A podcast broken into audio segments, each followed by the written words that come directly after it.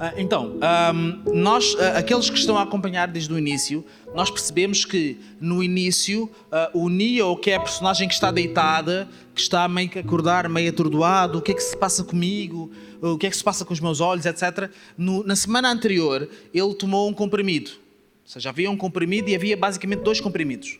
Um comprimido em que ele poderia continuar na realidade em que ele estava e poderia continuar na verdade, na visão, na, na perspectiva em que, ele, em que ele já estava, ou podia entrar numa nova perspectiva. E ele toma o comprimido que lhe permite entrar numa nova perspectiva. E isso abre-lhe a porta para uma nova realidade.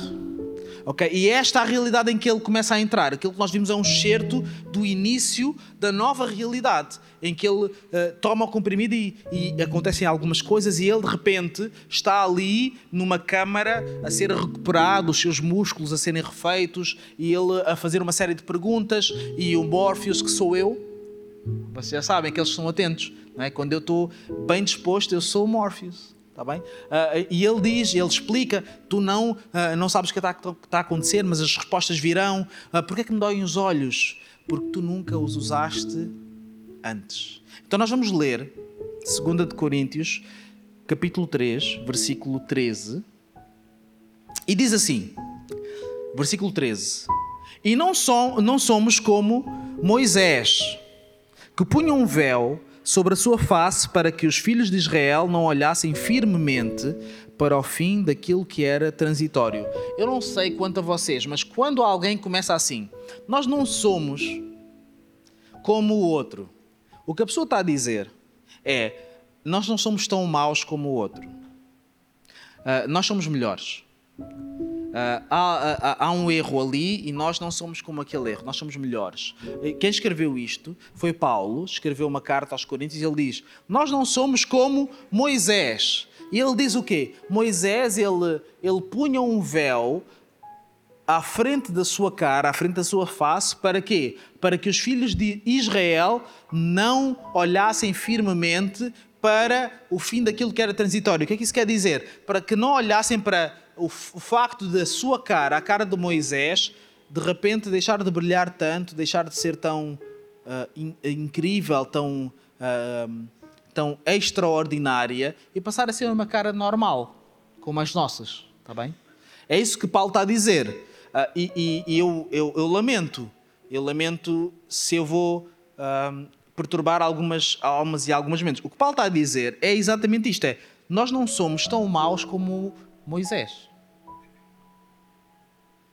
É o que Paulo está a dizer. Nós não somos como, Moisés, que ele, ele punha uma, um véu sobre a sua face para esconder alguma coisa, para esconder que alguma coisa que era passageira, que era o brilho da sua face. A certa altura, Moisés ele subiu a um monte, ele encontrou-se com Deus e quando ele regressou para o resto da humanidade, o resto do povo de Israel, neste caso, ele tinha o semblante brilhante, uma coisa extraordinária, em que as pessoas percebiam que havia alguma coisa, eh, alguma coisa diferente da parte de, de Deus em Moisés, mas era transitório. Então Moisés o que fez?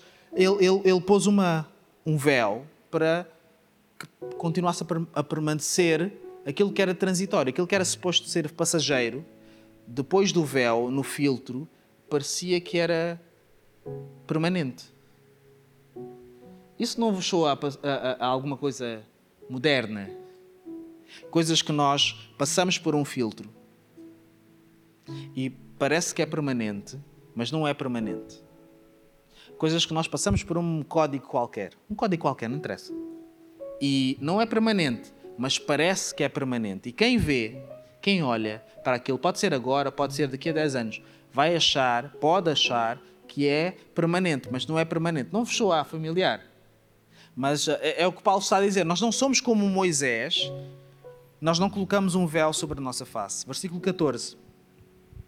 E ele continua, ele, ele, ele continua a escavar este assunto. Ele diz: os seus sentidos, os sentidos dos israelitas que olhavam para Moisés e para o véu de Moisés, foram endurecidos, porque até hoje o mesmo véu está por levantar na lição do Velho Testamento, o qual foi por Cristo abolido. Ou seja, este véu não era suposto continuar não tem nenhum valor, não tem nenhuma relevância em Cristo, mas para alguns israelitas, no tempo de Paulo, continuavam, segundo Paulo, a ser válidos. Segundo Paulo, alguns israelitas continuavam a olhar para Moisés e para o véu de Moisés como alguma coisa relevante.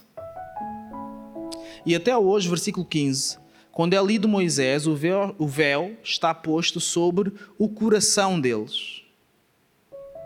O véu está posto sobre o coração, ou seja, algum de, vo de vocês, não eu, porque eu estou a pregar, algum de vocês olha para, para as coisas com o coração?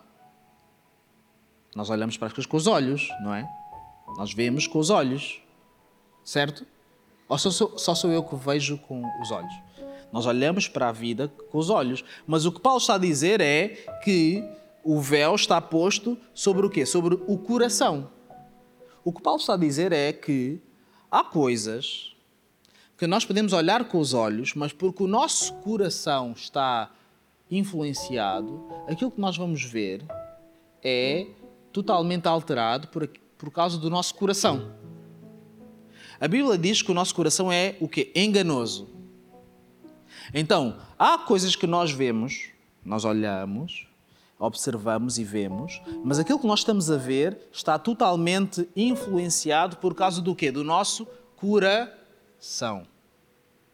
Porque o nosso coração é enganoso e nos influencia de tal modo que aquilo que nós vemos não é exatamente o que está à nossa frente, é aquilo que o nosso coração nos diz que está à nossa frente. É diferente. Versículo 16.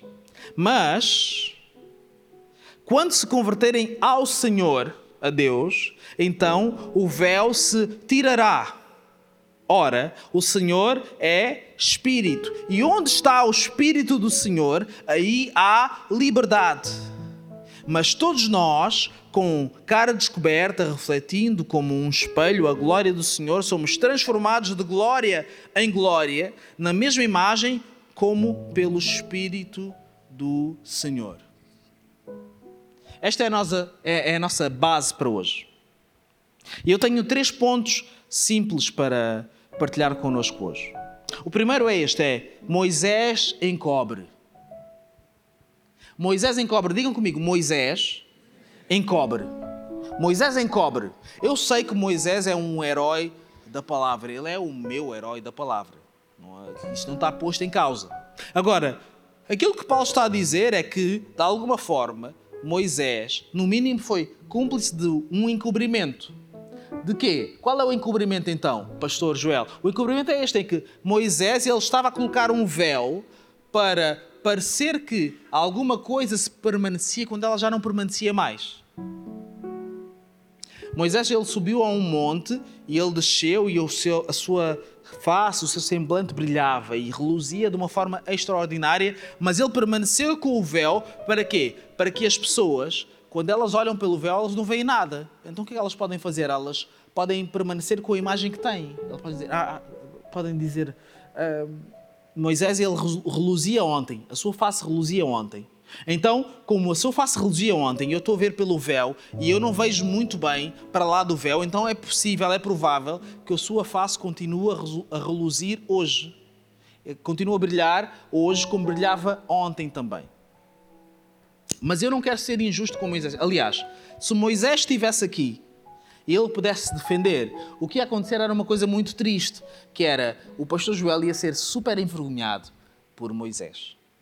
Porque Moisés é um homem de Deus a sério. Eu também sou uma pessoa séria aos meus olhos, está bem? Mas Moisés é outro nível. Então, se ele estivesse aqui a, a defender-se, nós íamos argumentar e eu ia sair derrotado, provavelmente. Isso, era isso que ia, queria acontecer, está bem? Eu não quero enganar ninguém. Mas Moisés não está aqui. Então eu posso dizer isto: Moisés ele encobre. E não só Moisés encobre, eu encubro. Nós encobrimos. Há algumas coisas em que nós, ah, nós encobrimos, nós, nós aproveitamos da, da, da, falta de percepção de algumas pessoas, da falta de visão de algumas pessoas, do facto de elas estarem a ver alguma coisa para lá de um filtro e não conseguirem ver melhor, como o nosso personagem deste filme, o Neo, que estava deitado, ele, ele de repente ele começa a ver, ele abre os seus olhos e ele começa a perceber oh, alguma coisa diferente acontece. Porque é que os meus olhos estão a doer tanto? E, e Morpheus, que sou eu, responde: Porque uh, tu nunca os usaste antes. Ou seja, havia alguém, havia alguma coisa neste filme, era a, a Matrix, que era um, um programa, um sistema, que fazia com que as pessoas elas olhassem para as coisas e achassem que estavam a ver. Elas achavam que estavam a ver, mas não estavam a ver. Elas achavam que estavam a, a entender, mas não estavam a entender. Elas achavam que quando olhavam para alguma coisa e percebiam: está aqui um irmão, está aqui o irmão Darcy, está aqui uma bênção de Deus. Eu estou a olhar, eu estou a ver. O meu cérebro diz-me: este é o irmão Darcy. Mas o que o Morpheus, que é o outro personagem que está de pé a explicar as coisas, diz é: o que tu estás a ver, o que tu estavas a ver, não era a realidade. Tu nunca viste, na verdade. Tu nunca usaste os teus olhos na realidade. E isso nós achamos, podemos achar que é só uma coisa do Neo, mas acontece connosco também. Alguns, alguns de nós, nós olhamos para a vida de forma encoberta. Nós olhamos para as coisas de uma forma encoberta. Ah, aliás, o que a Bíblia nos diz, o que a Bíblia nos ensina, nos mostra, é que aquele que não é convertido, aquele que não não entregou o seu coração a Jesus, aquele que não se rendeu à realidade da palavra, é como um cego é como um cego. E eu não estou a dizer isso com, com todo o respeito por pessoas invisuais. Há pessoas que são invisuais. Mas, mas, mas notem isto: há pessoas que são invisuais e veem mais do que outras pessoas que não têm essa dificuldade a nível visual. Há pessoas que veem, olham, mas não veem. Olham para a realidade, olham para as coisas, mas não veem. Por exemplo, alguns de nós, nós olhamos para algumas pessoas e nós insistimos que elas nos amam insistimos. Pai, ele me ama. Ele me ama porquê? Porque ele devia me amar. Isso é diferente. Há pessoas que deviam nos, deviam nos amar, sim. É verdade. Há, há, por exemplo, os pais deviam amar os seus filhos. Os, as mães deviam amar os seus filhos, as suas filhas. Isso é, isso é, isso é uma realidade, isso é uma verdade. Os pais devem amar os seus filhos. Agora, é verdade que todos os pais amam os seus filhos? Os maridos deviam amar as suas mulheres. Agora, é verdade que todos os maridos amam as suas mulheres? As mulheres deviam amar os seus maridos. É verdade que todas as mulheres amam os seus. Não, não é verdade. Então, alguns de nós, incluindo eu, nós às vezes insistimos em coisas que nós queremos muito ver. Nós queremos muito que alguém nos ame e a pessoa não nos ama. Nós queremos muito que a realidade seja alguma coisa e a realidade não é essa coisa. E a tentação é a seguinte: é nós encontrarmos um filtro. Alguma coisa que encubra a realidade. Para quê? Para que quando nós olharmos, ou quando alguém olhar, veja através do filtro e pense: não, não, não, não, está tudo bem, uh, há amor aí. Por exemplo, quando pode não haver amor nenhum. É uma tragédia, é errado, mas é a realidade. Então, o que Moisés fez foi ele encontrou uma forma de encobrir uma determinada realidade sobre si mesmo, que aquela, aquele brilho que ele tinha quando veio do monte para encontrar o povo de Israel, que era um brilho transitório. Mas não, através do véu poderia ser um brilho permanente. Agora, se Moisés encobre, o que acontece é que a conversão descobre, foi aquilo que nós lemos. Mas quando se converterem ao Senhor, então o véu se tirará. E alguns de nós nós entendemos que a conversão é meio que uma soma. É uma soma, ou seja, tu estás, estás na tua vida e, e, nós estamos na nossa vida e está tudo bem, está tudo ok. E eu ando assim na minha vida, eu na rua eu, eu, eu assim que, é assim que eu ando. Se vocês me virem, quando eu não estou tipo, no domingo normal, eu ando assim, né? Mas o que a conversão faz é descobre, ela tira coisas. ela não soma coisas, ela tira. E alguns nós, nós achamos que é só uma soma, que é tudo o que eu acho que está bem fica bem, fica igual, e o que o Evangelho faz é somar mais coisas para ficar ainda maior. Mas o que o Evangelho faz algumas vezes é tirar coisas.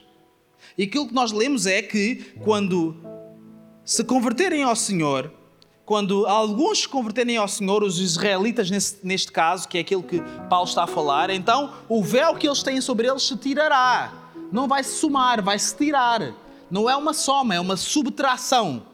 É alguma coisa que existia e deixa de existir. É um véu que se tira, é um filtro que desaparece. E, e, e alguns de nós precisamos de entender isto, que é a conversão não, não é só soma. A conversão às vezes é subtração. A conversão não é só coisas que se adicionam, perspectivas novas, nós entendemos quem Deus é, nós entendemos que há uma outra realidade, nós entendemos que uh, há, há, coisas novas que nós não víamos antes. Não, às vezes a, a conversão significa nós retirarmos coisas. Há coisas que eu achava que pertenciam à minha vida, faziam parte da minha vida, faziam parte de quem eu sou, uh, mas eu converti-me, então há coisas que deixam de fazer parte. Sabem, nós vivemos num mundo, isto é, é o que eu entendo. Não é palavra, é o que eu entendo, está bem? Nós vivemos num mundo moderno. Eu sou moderno, então eu, posso, eu, eu acho que posso falar. Eu ainda sou moderno, ainda sou moderno. Ainda. E nós no mundo moderno achamos que é só coisas a somar, só adicionar. Mas há coisas, quando nós nos convertemos, isto é coisas de gente antiga. Há crentes antigos que sabem que eu acho que entendem, eu acho que entendem o que eu vou dizer. Eu acho que tenho apoio aqui. Quando antigamente as pessoas se convertiam, elas percebiam que tinham que abandonar algumas coisas.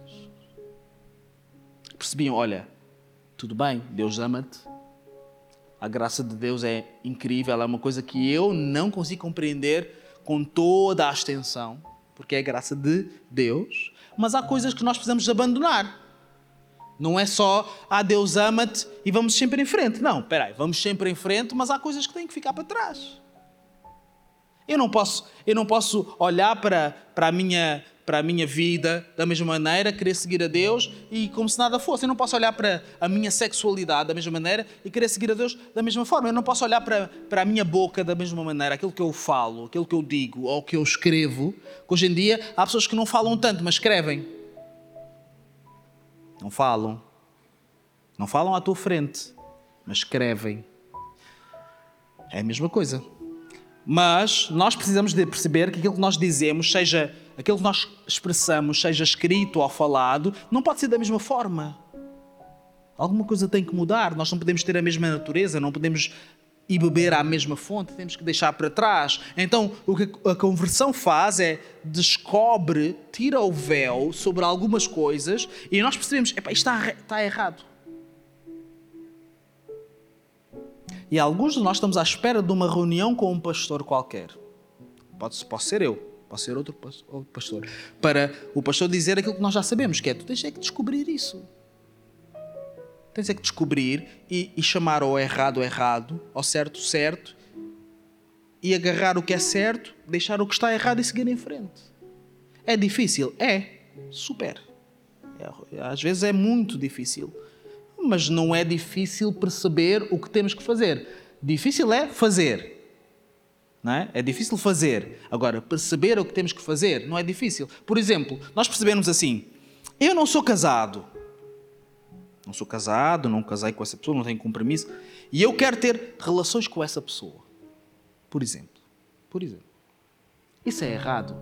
É preciso marcar uma reunião para a gente discutir é mesmo preciso. Eu quero acabar com essas reuniões hoje. Eu não quero ter essas reuniões. Quero ter outras reuniões. Não é preciso ter. Não é preciso. O que é difícil é fazer, é implementar. Agora, não é difícil perceber.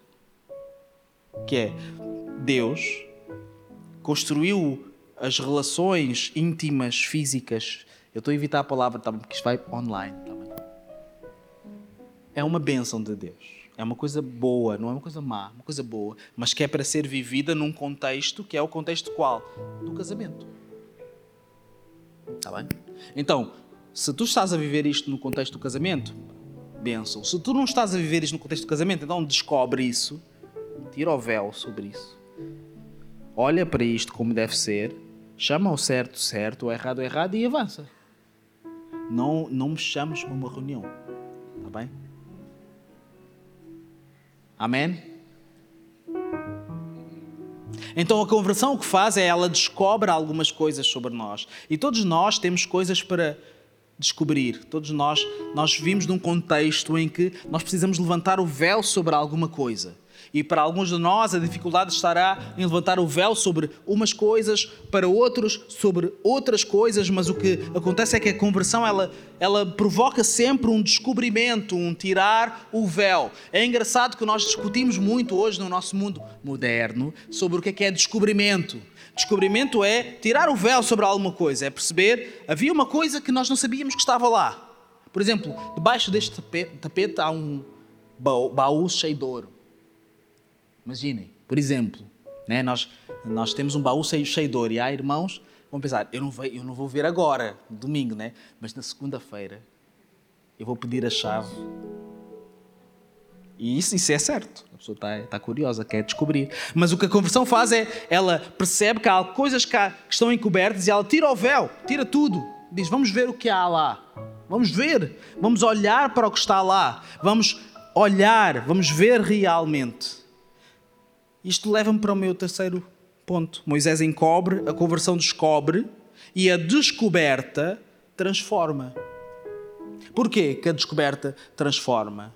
Quando nós vimos o nosso cenário, o nosso cenário não, o nosso trecho do filme, nós vimos que havia uma personagem que ele estava a ver pela primeira vez. Ele tinha passado a sua vida toda a olhar para as coisas, a olhar para a vida, e ele achava que estava a ver, mas de repente ele, ele entra numa realidade, na verdadeira realidade, e ele entende: ok, eu agora estou a ver, mas eu sinto que há algumas coisas nos meus olhos diferentes.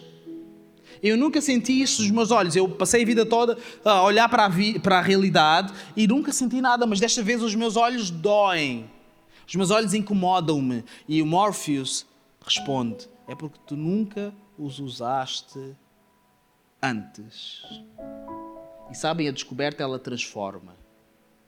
E eu gostaria de embarcar neste último ponto com isto. Quando nós começamos a ver que é aquilo que o Evangelho promete, o Evangelho não promete que tudo vai correr bem. O Evangelho promete que todas as coisas cooperam para o bem é diferente. Todas as coisas cooperam para o bem, mesmo o que não corre bem. É diferente, é muito diferente. Então, o que corre bem, o que não corre bem, se eu estou em Cristo, tudo vai cooperar para o bem. É diferente de tudo correr bem. Toda a gente eh, está comigo nisto, não é? Mas há uma transformação necessária. Porquê? Porque quando nós começamos a ver as coisas, nós começamos a ver muitas coisas. Às vezes, demasiadas coisas. Porque no, nós podemos entrar neste caminho com Cristo. E muitas vezes nós, na melhor das intenções, na melhor das intenções, eu sei, eu, eu, eu, eu também sou culpado, está bem? Na melhor das intenções, nós dizemos: não, Pai, isto é incrível. A viagem com Cristo é. E é. É, que é, é tão complexo que não é sequer mentira. Está bem? Eu, eu, eu, eu espero que toda a gente esteja a compreender o que eu estou a tentar dizer. Nós dizemos, tu confia em Cristo, tudo vai correr bem. Isso é verdade, certo? Certo? Que se tu estiveres com Cristo, não te preocupes, Ele vai te ajudar. É verdade? Mas quando nós começamos a andar com Cristo, nós começamos a ver coisas. E nem todas as coisas que nós vemos são boas nós começamos a ver, por exemplo, a esperança no mundo. Cristo é a esperança do mundo. Mas Cristo é a esperança do mundo porquê? Porque o mundo está sem esperança. Então nós vemos Cristo que é a esperança do mundo, mas vemos também um mundo sem esperança. Nós vemos a igreja, que é a igreja de quem? De Cristo. A igreja é de Cristo. Cristo é o cabeça da igreja. E nós percebemos que Cristo tem um propósito para a igreja, mas nós fazemos parte dela. E porque nós fazemos parte dela, nós vamos dificultar um, um pouco o caminho da igreja. A igreja é de Cristo. E Cristo está tudo certo com Cristo. Mas porque nós fazemos parte da igreja, nós vamos meio que tornar o caminho mais complexo. E quando nós olhamos para isso, nós vemos muita coisa. Vemos pessoas que podiam estar num nível espiritual e não estão. Vemos pessoas que já deveriam estar a comer carne espiritualmente, como Paulo uh, se queixa também nas Escrituras, e estão a comer uh, leite. Precisam de leite, são bebés ainda na fé. Nós vemos, ao mesmo tempo, a graça de Deus e a misericórdia de Deus através da igreja, usando pessoas como eu para estarem aqui. Mas vemos, ao mesmo tempo, pessoas que são tão, tão mesquinhas, tão enganosas, tão pouco representativas daquilo que é um cristão. Há, alguns de nós que estamos na igreja há menos de dois anos, talvez a gente não perceba isso eu vou te prometer isso, tu vais perceber isso. Que há alguns cristãos, aliás, há algumas pessoas que dizem que são cristãs e que fazem coisas muito más. E que a igreja tem vários tipos de aromas, vários tipos de ambientes. Há ambientes que são bons, cheiram bem, e há outros ambientes que não cheiram assim tão bem. Há ambientes que são recomendáveis de pessoas que dizem que estão dentro da igreja e há outros ambientes que de pessoas que também dizem que estão dentro da igreja e, não são tão recomendáveis assim. E isto é um segredo que é só para nós, isto não vai passar online, esta parte da pregação. É só para pessoas que estão há mais de dois anos na igreja, está bem? Eles vão filtrar. Há uns filtros aí na internet que filtram essa cena. Está bem? Então nós percebemos, quando nós começamos a descobrir as coisas, começamos a ver, começamos a entender que isso nos transforma e não é sempre uma transformação necessariamente para melhor. Há alguns de nós, nós ficamos desencorajados com aquilo que nós descobrimos. Quando nós começamos a ver realmente, nós começamos a perceber realmente o que se passa, nós ficamos desencorajados. Há um ditado interessante que é a ignorância é o quê? é uma benção. Eu não acredito que a ignorância é uma benção, por princípio. Eu, eu acredito que para, em algumas circunstâncias e algumas situações é bom a gente ignorar algumas coisas. Mas o que é ideal é realmente nós vermos as coisas, nós entendermos, nós percebermos. Mas isso vem com um preço. Como o Neo, que estava deitado, ele diz: ele, os meus olhos estão a doer. Ele não diz assim, eu estou a ver, que bom. Eu estou a ver, que, que interessante. Uh, eu nunca senti isto. Ele está a dizer, os meus olhos estão a doer. E há alguns de nós, porque nós estamos a ver, os nossos olhos também estão a doer. Porque nós estamos a ver, os nossos olhos estão a sentir aquilo que nós estamos a ver. Porque nós, de repente, nós saímos num sítio de dormência que nós achávamos, achávamos que a vida era uma coisa e começamos a ver e a entender, nós sofremos com isso. E alguns de nós, nós sofremos muito com isso. Uns mais que outros. Há pessoas que são extremamente sensíveis àquilo que estão a ver no mundo espiritual. E sabem o que é que a Bíblia nos diz? Que nós vemos no mundo espiritual? A Bíblia nos diz que nós vemos, por exemplo, potestades. E potestades não é uma coisa boa, é uma coisa muito má. Nós vemos o reino espiritual da maldade a reinar aonde? Neste mundo. Pessoas dominadas. Nós vemos pessoas dominadas por espíritos. Umas de uma forma mais aberta, outras de uma forma mais democrática. Que é, não faz muita confusão, então está tudo bem. Não grita, não, não esperneia, não se mete com ninguém, não cospe para cima de ninguém, né? Então está tudo ok. Mas não, a pessoa está dominada por alguma coisa má. E isso pode nos fazer sofrer. Alguns de nós, nós olhamos para a igreja, e isto é uma igreja, amém? E nós vemos coisas na igreja. E nem tudo o que nós vemos é ideal. Nem todas as pessoas para quem nós olhamos são ideais. Obviamente que eu sou ideal. Não é isso que eu, eu não me estou a pôr em casa, estou a pôr em casa vocês. Está bem? Mas o preço de nós vermos as coisas é esse. A liberdade que nós temos em Cristo tem um preço. E se nós queremos ser realmente espiritualmente adultos e adultas, nós temos que ver as coisas e olhar para tudo, ver tudo, não ver nem a menos. Há pessoas que são especialistas em ver menos. Se é o meu mal, por exemplo, eu vejo menos. Eu diminuo as coisas. Há alguns que somos especialistas em ver a mais. Ou seja, a realidade é uma coisa, mas nós vemos lá em cima, que é, não, a realidade não pode ser só isso. De certeza que aconteceu mais alguma coisa. De certeza que há mais coisas. Ah, mas, mas tu viste? Não, não vi, mas eu sei. Mas alguém disse: Ninguém me disse, ninguém mostrou nada, mas eu sei. Alguns de nós, nós vemos a mais. O desafio é nós vermos exatamente o que está à nossa frente. Porquê? Porque se a descoberta ela transforma, ela não transforma para, para pior, ela transforma para melhor. Ela nos ajuda a nós sermos realmente quem nós devemos ser e a vermos realmente o que nós devemos ver. Então eu gostaria muito, tanto, que nós pudéssemos nos comprometer em ver aquilo que nós devemos ver. Não vermos nem a menos, como alguns de nós, incluindo eu, gostamos, nem vermos a mais, como outros gostam também de ver muita coisa que não existe. É muita coisa. Ah, enfim, muita coisa que não existe. Vermos o que está à nossa frente e confiarmos que os custos daquilo que nós estamos a ver são custos que valem a pena. Porquê? Porque quem nos libera os olhos, quem nos liberta para nós vermos, não é alguém que quer o nosso mal, é alguém que quer o nosso bem. Nós vamos ficar de pé. O Senhor diz na sua palavra em Romanos que todas as coisas elas cooperam para o bem daqueles que amam a Deus, daqueles que andam segundo o seu propósito.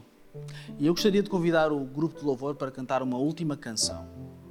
E essa canção fala sobre esta ser a casa do Senhor.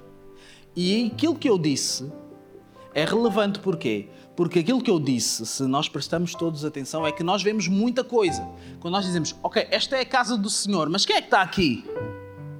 Estão aqui pessoas, alguns de nós, nós sabemos que estão, ok, não têm nada no, car no cartório, não têm nada no seu cadastro. Outros, como vocês, vocês, eu não.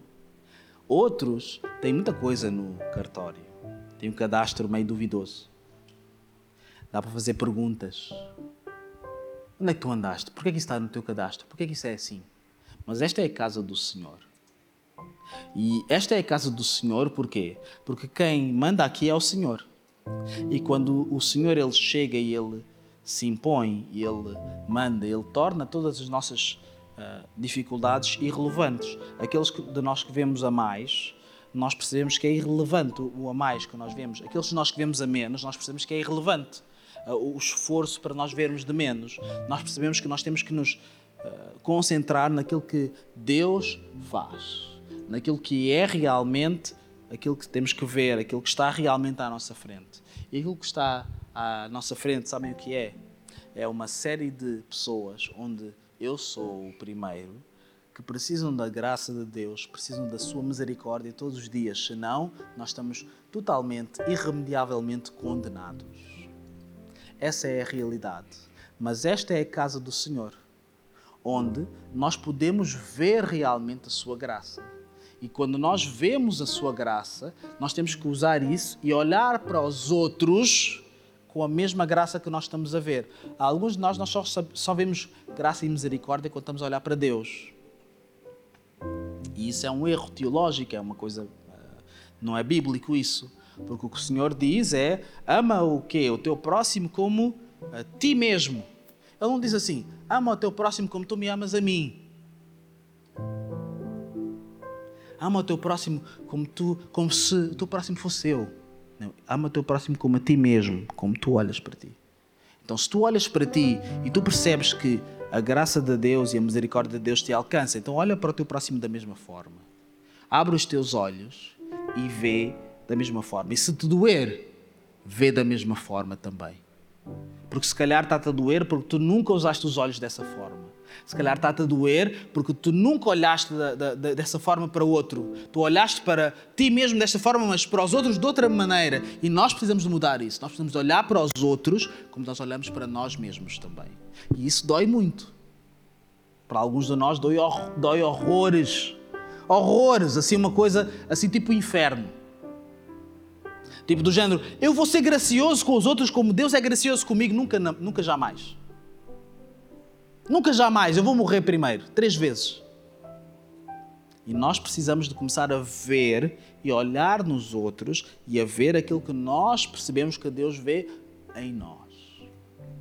E isso custa, e isso dói. O descobrimento transforma, não transforma? E transforma, e às vezes essa transformação custa muito. Mas aquilo que nós vamos cantar hoje e vamos declarar hoje é que esta é a casa do Senhor. Não é para nós vermos aquilo que eu acho que nós devíamos ver. A minha opinião é irrelevante. Não é para nós vermos aquilo que nós achamos que a, a, a igreja de, diz para nós. Isso é irrelevante. É para nós vermos aquilo que o Senhor diz. Para nós vermos. Esta é a casa do Senhor. Esta não é esta é a nossa casa, vocês percebem isso, não é? Mas esta é a casa do Senhor. Quem manda aqui é o Senhor. Quem dita as regras é o Senhor. Quem vai levar esta igreja um dia é o Senhor. Não... Olhem para mim com esta casa, é o Senhor. Quem vai, quem vai nos salvar é o Senhor. Quem nos liberta é o Senhor. E há algumas coisas entre nós, e deixem-me atalhar para isto também, que é quando nós olhamos, abrimos os nossos olhos espirituais, nós vemos coisas que são extremamente sérias. Nós vemos espíritos malignos, nós vemos demónios, nós vemos potestades. Isso não é uma ilusão, isso é uma realidade. Nós vemos pessoas dominadas por espíritos maus, por coisas que não vêm de Deus e totalmente entregues a isso. Isso não é uma coisa só lamentável, isso é a realidade, isso dói de ver mas esta é a casa do Senhor. E se esta é a casa do Senhor, nós podemos ainda assim dar um último grito e dizer: Esta é a casa do Senhor. Aqui há, um, há alguma coisa diferente. Aqui há alguma coisa diferente que tem de acontecer. Aqui eu não me vou conformar com os modos, com as modas, com as, as tendências deste mundo, eu não me vou conformar com aquilo que eu estou a ver, ainda que aquilo que eu esteja a ver seja a realidade, eu vou perceber que isto é a realidade, mas também é a realidade que esta é a casa do Senhor e que onde há o Senhor há um Espírito e onde há o Espírito Santo de Deus há liberdade. Não é porque eu estou a dizer, é porque a palavra assim o diz. E onde há liberdade, há libertação também, porque não há liberdade sem libertação. Se há liberdade, então tem que haver libertação. Pessoas que saem de um sítio de aprisionamento em que elas achavam que estavam a ver a vida, a olhar, e de repente elas estão realmente a ver a vida porque elas foram libertas para isso, empoderadas nesse sentido. E o verdadeiro empoderamento ele vem do Espírito Santo de Deus. E isso que nós vamos cantar é isso mesmo. Que esta é a casa do Senhor. Então, se tu tens alguma coisa que tu estás a ver que é muito grande, muito grande, muito complexa. Assim, imaginem, eu estou a orar por alguém há 20 anos e não, nada mudou. Isso é muito complexo, é uma situação muito difícil, demora muitas horas a explicar. Esta é a casa do Senhor. Eu estou a orar por alguém que eu nunca conheci, não sei nada sobre a pessoa. É não é complexo, é simples. É, é, é simples. Eu quero orar para que a pessoa perceba que Jesus é o Senhor. Esta é a casa do Senhor para isso também. Eu quero orar porque eu estou a lutar com um vício, uma adição no, no, na minha vida, alguma coisa que me, que me que batalha comigo e eu batalho com, com isso e é difícil. Esta é a casa do Senhor.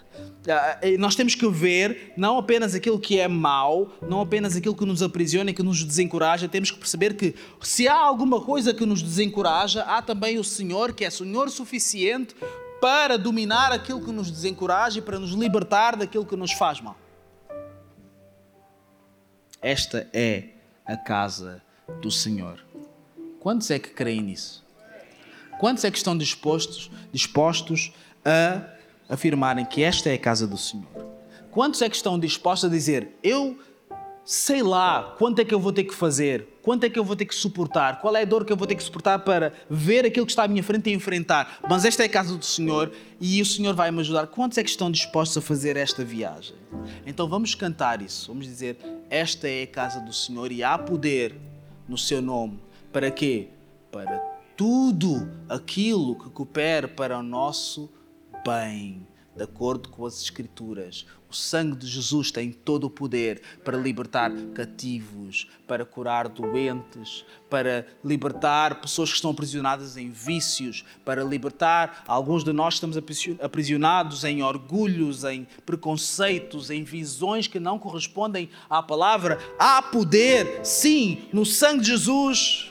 Esse é o poder que nos traz até aqui, o poder que nos une de, de, de, depois de todas as nossas diferenças, tudo aquilo que nos distingue, nós podemos ter isso em comum só. E tudo está tudo bem. Há poder no nome de Jesus. Tu acreditas que há poder no nome de Jesus? Eu acredito. Então estamos em comum. Vamos, vamos nos unir nisso. Ah, mas eu, não temos nada a ver. Não interessa. Há poder no nome de Jesus. Vamos cantar isso. E vamos usar isso. Seja o que for. E se tu tiveres um tema, seja qual for, seja qual for, não interessa qual é que é o tema, não interessa qual é que é o assunto, não interessa qual é que é a dificuldade, não interessa se eu não tenho noção. Eu posso não ter noção, eu sou só uma pessoa, não há problema, mas há poder no nome de Jesus. Amém? Então vamos convidar o grupo de louvor. Vamos orar, vamos louvar a Deus e vamos dizer sim que há poder no seu nome.